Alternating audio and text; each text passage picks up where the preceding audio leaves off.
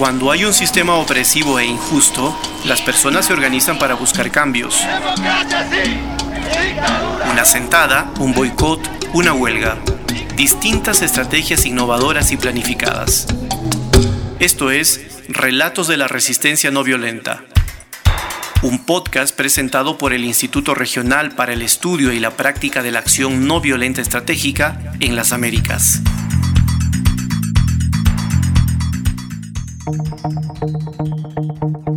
Comenzamos un nuevo año y una nueva edición de Relatos de la Resistencia No Violenta.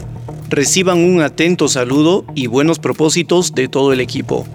En esta ocasión nos vamos hasta el Putumayo, en Colombia. Esta es una zona geográfica que limita con Ecuador y Perú. Mi nombre es Carlos Flores, productor de este espacio. Esperanza Hernández es una de las investigadoras que conoce las estrategias no violentas que se dan en el departamento del Putumayo. Ella dice, en un artículo académico que escribió, que este es el único departamento donde el trabajo por la paz es liderado y dinamizado mayoritariamente por mujeres. Esperanza se refiere en particular al trabajo de la Alianza Departamental de Organizaciones de Mujeres Tejedoras de Vida del Putumayo. En el departamento del Putumayo, de manera sistemática, individual y colectiva, las mujeres han sido victimizadas por diversas violencias y múltiples actores, sostiene Esperanza.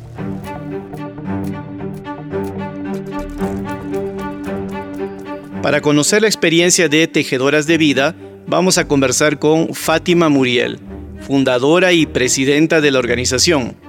Fátima, muchas gracias por darte un tiempo para esta entrevista. ¿Puedes por favor decirnos cómo y por qué surgió la Alianza Tejedoras de Vida en el Putumayo, Colombia? Mira, Carlos, eh, yo he trabajado toda la vida como educadora y era supervisora de educación y andaba visitando las escuelas y miraba mucho dolor y, la guerra pues que estaba incrementada, le estoy hablando del año 2000. Eh, como supervisora me tocaba visitar las escuelas y hacer reunión con profesores, con padres de familia y con los niños. Entonces yo lo que miraba era que las mujeres lloraban mucho y me contaban mucho sus dolores. Entonces, por los asesinatos, por los feminicidios, por muchas violencias que se estaban dando, que esas yo no las conocía.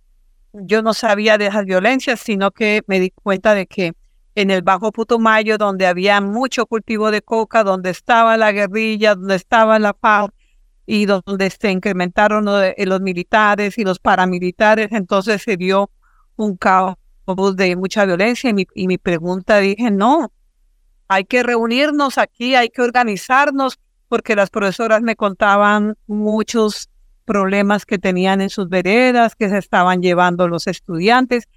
Yo iba a revisar la matrícula y de 30 niños apenas habían 15 y los profesores me decían es que se los llevan y ellos no podían hablar porque pues eran, eran asesinados. Entonces había la, ley del miedo, la ley del silencio, la ley del temor, nadie hablaba nada y solamente era sufrir, las mujeres lloraban mucho. Entonces yo lo que hice fue empezar como a invitar primero a las profesoras a que hagamos una organización para denunciar ante el gobierno lo que estaba pasando, porque la voz mía sola como funcionaria no iba a ser escuchada, pero que... Entonces, mm, invité a las docentes que me ponían los, los problemas, que nos uniéramos para que lleváramos estas peticiones al Ministerio de Educación Nacional porque así apoyadas en grupo era mejor escuchado que una sola persona. Entonces así surgió la primera reunión con las profesoras, luego las profesoras llamaron a otras mujeres lideresas de sus comunidades. Yo pensé que lo mejor era con las mujeres eh, reunirnos a, a hacer unas ollas comunitarias para escucharlas, porque yo miraba que cuando ellas hablaban descansaban mucho. Entonces cambié la estrategia de no yo darles talleres a ellas, sino que ellas me lo dieran a mí y yo las escuchaba. Y así ellas aliviaban mucho y las miraba que después de la olla comunitaria salían como más tranquilas, ¿no? Y así pues en muchas veredas y en muchas escuelas hicimos este, trabajo muy bonito. Así, así surgió Tejedoras de Vida, sin ni un recurso, sin ni un peso, sin ni una ONG que la, que la impulse, sin que fuera la iglesia, ni un sacerdote, ni nadie. Nació del dolor, del llanto, del desespero y de toda la crisis humanitaria que está viviendo en el departamento del Putumayo por la guerra. A eso se sumó el Plan Colombia, que vino con muchos militares y esto no se sabía quién era que asesinaba y quién era el que mandaba en esta región. ¿Y qué es lo que busca y hace en la actualidad esta alianza, Fátima? Eh, pues Carlos, nosotras tenemos tres ejes de trabajo, nos formulamos tres ejes de trabajo, como es un primer eje, derechos humanos y construcción de paz, un segundo eje, la formulación de las políticas públicas para las mujeres de equidad y género, y un tercer eje que son mujeres, desarrollo, cultura y medio ambiente. Bajo esos tres ejes nosotras aplicamos a las convocatorias que nos lleguen y con eso atendemos a las organizaciones que se que se han afiliado como una búsqueda de protección más que todo. ¿Cuántas organizaciones integran la Alianza Tejedoras de Vida del Putumayo? Hoy tenemos 65 organizaciones con un promedio de cada una más o menos de 25 y son todas mujeres rurales, desplazadas, de veredas y con muchos hechos victimizantes. Sí, nosotras lo que hacemos es de acuerdo a eh, cuando las mujeres, las organizaciones de mujeres vienen a que, las, que quieren afiliarse, lo que hacemos es irlas a visitar y apoyarlas en lo que ellas están, eh, su emprendimiento que tengan o su iniciativa. Puede ser de peces, puede ser de gallinas, de, de cacao, de, de arroz, de maíz, de lo que sea si están organizadas, nosotros lo que hacemos es apoyarlas para que para fortalecerlas, pero más que todo con la mirada de género.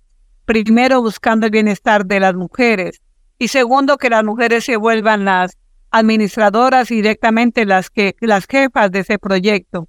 Entonces, con esas condiciones nosotras las, apoyamos con algún proyecto que también nos, nos llegue pues de la Unión Europea o de de otras organizaciones nacionales en donde nos aprueban los proyectos, o sea, ganamos algún proyecto, no todo el tiempo uno presenta 10 o 5 proyectos convocatorias y de acuerdo a eso las que aprueben, entonces las vamos, eh, miramos a quienes vamos a apoyar porque ya tenemos un diagnóstico, ya sabemos cuántas mujeres, las líneas de trabajo, sabemos cuáles son las artesanas, cuáles son las avícolas, cuáles son las que trabajan con porcinos, cuáles son las del cacao, cuáles son las que están trabajando los sombreros, las mochilas, bueno, etcétera. Entonces, de acuerdo a eso, nosotras las visitamos y vemos de acuerdo a su emprendimiento, si las mujeres están trabajando no solamente en el proyecto productivo o en, la iniciativa, sino que también se están reuniendo para hablar de la paz, para hablar de la, del medio ambiente, porque en ese proceso también tenemos las guardianas del agua, que son las mujeres que están trabajando todo el territorio, que lo están defendiendo. Entonces hay mucho trabajo mm, que se detecta dentro de este gran proceso de las mujeres tejedoras de vida. Y desde la organización Tejedoras de Vida, ¿cuál es la noción de paz que ustedes manejan? Pues mire, en un principio las mujeres pensaban que la paz era, era que, se, que no dispararan, que eran las armas, que eran eh, los conflictos, eh, o sea, el dejamiento de conflictos y todo eso, pero a medida que nosotros hicimos un diplomado, te puedo comentar que tenemos pues uno de los grandes logros, ¿no? Ya cuando hablemos de logros son como mil mujeres, porque nuestra visión ha sido, yo como soy educadora, es educar a, a las mujeres. Y yo sé que si se educa una mujer, se educa a una familia, se educa al esposo, se educan los hijos, se educa todo su entorno y ganamos porque la educación es el motor de desarrollo y yo te puedo decir que al gobernador le podemos entregar mil mujeres formadas en diplomados de aviturismo, de, mediadoras para la paz, de mujeres en cambio climático, de mujeres nuestra sola en la campaña de violencia, convirtiéndose en promotoras, en comunicadoras también para la paz. Entonces, mm, ellas ya van concibiendo la paz en otro sentido que es como tratar de vivir con todas en una, en una armonía, en, una, en un estado de tranquilidad, en que no tengamos, que la paz no solamente son los fusiles, sino que en la casa también hay que empezar la paz desde la casa, cuando las mujeres en, en su casa hacen reflexiones, trabajan con su familia de una manera pacífica. Entonces yo pienso que somos unas revolucionarias pacíficas y por eso ellas van entendiendo el concepto de paz en otra, en otra forma, no en la violenta que se habla. Y en los últimos años, desde el Putumayo, ¿qué acciones no violentas han estado trabajando ustedes? Ah, no, pues hemos hecho muchos, muchas acciones no violentas, como la de la de ir a recibir, por ejemplo, a los exguerrilleros cuando fue la entrega, Fuimos las mujeres Alianza a darles la bienvenida, a ponernos a disposición para poderlos vincular en el proceso de la sociedad civil, porque esto era mal visto por las demás personas, por donde ellos llegan a ubicarse. Eh, hemos hecho talleres de inserción con ellos para no excluirlos y para que veamos unas formas de paz, porque fue el primera, lo primero que se miró acá que iba a haber mucho, mucho problema cuando lleguen los exguerrilleros. Em, otras acciones de, que hemos hecho es, por ejemplo, la batucada con las jóvenes, recoger a las jóvenes que te presentan problemas de violación, de maltrato. Entonces, como conseguirles una instrumentos para que ellas construyan canciones y se presenten cuando haya un acto de violencia y ya salen a tocar a la paz. También tenemos los muros de la verdad que se hacen en cada municipio, se, se dejan plasmados cuando feminicidio, cuando hay un algún daño que ha hecho a la población, a la familia, a las mujeres, inmediatamente se pronuncia por medio de los lenguajes simbólicos. Tenemos también obras de teatro. Bueno, hay cantidades de, es que en 20, para contarte en, en, en este tiempito, los 20 años de trabajo con tejedoras de vida, son, significaría como que te des una vueltica por acá y, y y estamos sacando un libro, Carlos, se lo voy a compartir porque precisamente Esperanza Delgado está, en la consultora de recoger todas las experiencias de, de tejedoras de vida y allí usted va a encontrar todos los hallazgos, los logros, las partes de concepto de paz. No, va a estar muy nutrido Una de las acciones no violentas que contaste fue sobre el recibimiento a los ex guerrilleros que probablemente las personas que no son de Colombia no lo comprendan. ¿Puedes ayudarnos con ese contexto, por favor? ¿Recuerdas que lo del proceso de paz era la entrega de los guerrilleros?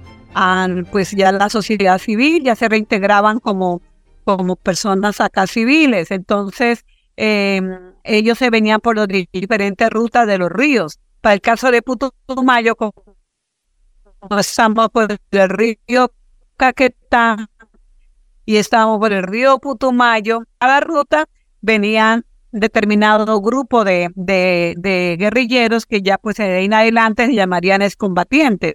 Entonces las mujeres, muchas mujeres que a sus hijos se los habían llevado, hijos e hijas, se los habían llevado a la guerrilla, ellas querían ver si en esos grupos llegaban ellos para verlos a los 10, a los 15, a los 20 años, te digo. Entonces nosotros hicimos una jornada, las tejedoras de vida, y nos fuimos también a recibirlos al puerto de Puerto Guzmán por el Caquetá, por donde venía un grupo, como que venían un mil guerrilleros, es guerrilleros, venían en canoas y en botes, eh, pero como te digo, más la, más de la era de que las mujeres se encontraran con sus hijos y con sus hijas, y así fue. Aún así llegaron sus grandes abrazos, sus grandes encontraron, se reconocieron, lloraron, de todo. Otras no los encontraron porque de pronto estaban en otra parte, estaban en Florencia o estaban en, en otros lugares. Pero los que llegaron aquí a Putumayo, a ubicarse aquí en Putumayo, llegaron por Puerto Rosario, los que nosotros fuimos a recibirlos.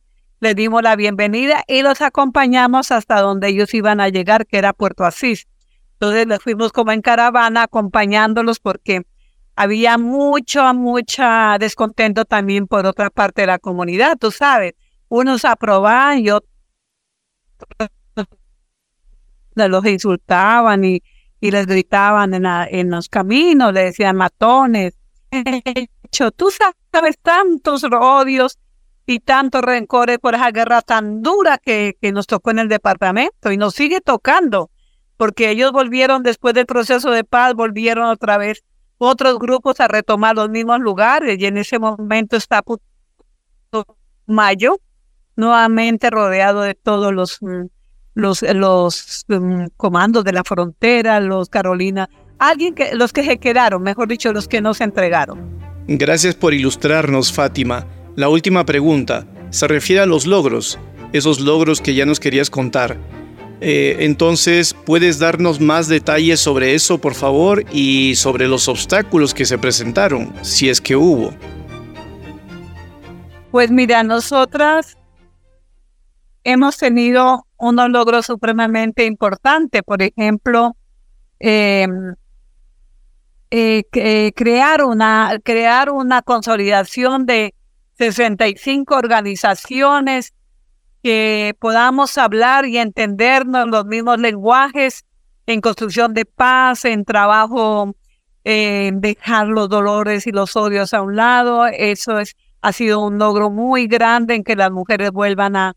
Es muy difícil, Carlos, de tener unas organizaciones de mujeres que han sufrido tanto, que, han, que tienen una pobreza, mejor dicho, marcada, llena de odio, llena de rencores, que no quieren perdonar. Entonces es como muy duro manejar 65 organizaciones. Si una organización en donde uno trabaja con 20 mujeres, hay desacuerdos y hay desentendidos, cuéntame con 65 organizaciones, es un trabajo muy arduo de, de mucha entrega y de mucha paciencia y más de comprender, de comprenderlas que de, de otra cosa, porque es que es muy duro, el gobierno no le puso atención a, a esta parte psicosocial, a esta parte mental de las mujeres que, que han sufrido mucho. Unas han tenido hasta tres, cuatro hechos victimizantes, violencia sexual, violencia psicológica, violencia económica, mejor dicho, vienen completamente y son madres de, de, hijos y a nosotros nos preocupa eso, las nuevas generaciones, que hay que sanarlas para que ellas crean esas nuevas generaciones con corazones sanos porque si ellas infunden en sus hijos dolores, envidias, odios,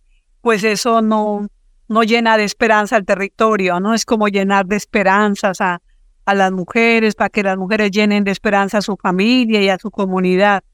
Entonces, ese logro me parece muy grande y como te decía, nuestro, nuestra visión ha sido la educación y yo pienso que eso es lo que ha transformado. Yo me siento muy contenta, las tejedoras de vida nos sentimos muy contentas porque vemos transformaciones en las mujeres, eh, vemos que con, de acuerdo a, su, a la educación ellas se han transformado en la parte económica, en la parte política, en la parte política participan, ya salieron de su espacio privado al público, en la parte económica ya sacan sus ventas, ya se defiende para ganarse ellas y hablar con su esposo de que vamos a trabajar mitad a mitad, porque yo necesito tener mi plática también. Y en la parte psicológica, en que ellas impongan que el no. Cuando yo digo no, es no y me va a respetar mi cuerpo hasta donde yo le diga y como yo quiera. Entonces, ese respeto que esas cosas a mí me parecen que ha sido un logro muy grande, unos logros muy grandes que hemos tenido desde la organización con apoyo de todas las mujeres, de la cooperación internacional que también nos apoya. Si, ya, si la cooperación internacional en su proyecto nos dice 50 mujeres las van a formar, nosotros formamos 100 porque buscamos con otros aliados estratégicos para dar, para aumentar y para que eso se transforme. Porque si nos basamos solamente a un proyectico por ahí, eso no, nosotros trabajamos por proceso, Carlos. Gracias a Fátima Muriel por esta valiosa entrevista que da cuenta sobre el trabajo de la organización Tejedoras de Vida. Este programa es realizado por el Instituto Regional para el Estudio y la Práctica de la Acción No Violenta Estratégica en las Américas. Esto fue Relatos de la Resistencia No Violenta, un podcast que busca compartir experiencias no violentas desde diferentes partes del mundo puedes encontrar este material sonoro en nuestro sitio web accionnoviolenta.org slash podcast o en plataformas como Spotify. Producción Carlos Flores. Editor de sonido Gonzalo Garófalo. Artes gráficas y redes sociales Astrid Torres.